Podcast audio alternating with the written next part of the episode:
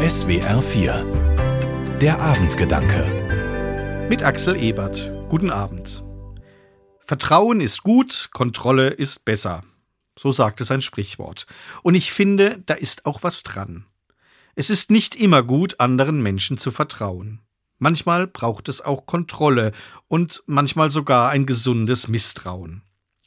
Denn es gibt zu viele Menschen, die Böses im Schilde führen. Darum bringen wir unseren Kindern auch bei, nicht zu einem Fremden ins Auto zu steigen. Auch dann nicht, wenn der Fremde freundlich aussieht und leckere Süßigkeiten anbietet. Wir mussten unseren Kindern auch erst einschärfen, in solchen Situationen vorsichtig und misstrauisch zu sein. Denn von Natur aus sind Kinder zunächst einmal vertrauensselig. Kleine Kinder können sich gar nicht vorstellen, dass es jemand böse mit ihnen meinen könnte. Sie sind voller Vertrauen so dass sie erst das Misstrauen lernen müssen. Ich habe als Erwachsener das Misstrauen längst gelernt. Telefonanrufe, bei denen mir erklärt wird, ich hätte viel Geld gewonnen, glaube ich nicht mehr. Angebliche Anwälte, die im Namen meiner Kinder sich melden und mir sagen, dass diese Kinder in einer Notsituation sind und dringend 10.000 Euro brauchen, durchschaue ich als Enkeltrick. Ich habe es gelernt, misstrauisch zu sein.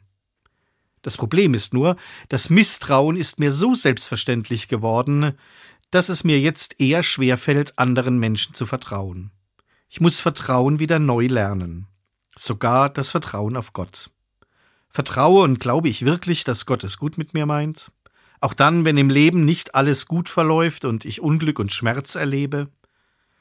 Ich ertappe mich dann manchmal dabei, dass ich auch Gott gegenüber misstrauisch bin dann denke ich an meinen Konfirmationsspruch. Der lautet Werft euer Vertrauen nicht weg, das eine große Belohnung hat.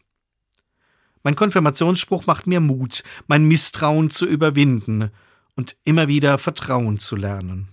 Die meisten Menschen wollen mir ja nichts Böses, und Gott erst recht nicht. Gott meint es gut mit mir. Ihm kann ich wirklich absolut vertrauen. Axel Ebert, Karlsruhe, Evangelische Kirche. Die Abendgedanken können Sie auch jederzeit nachlesen und nachhören. Im Internet unter swr4.de.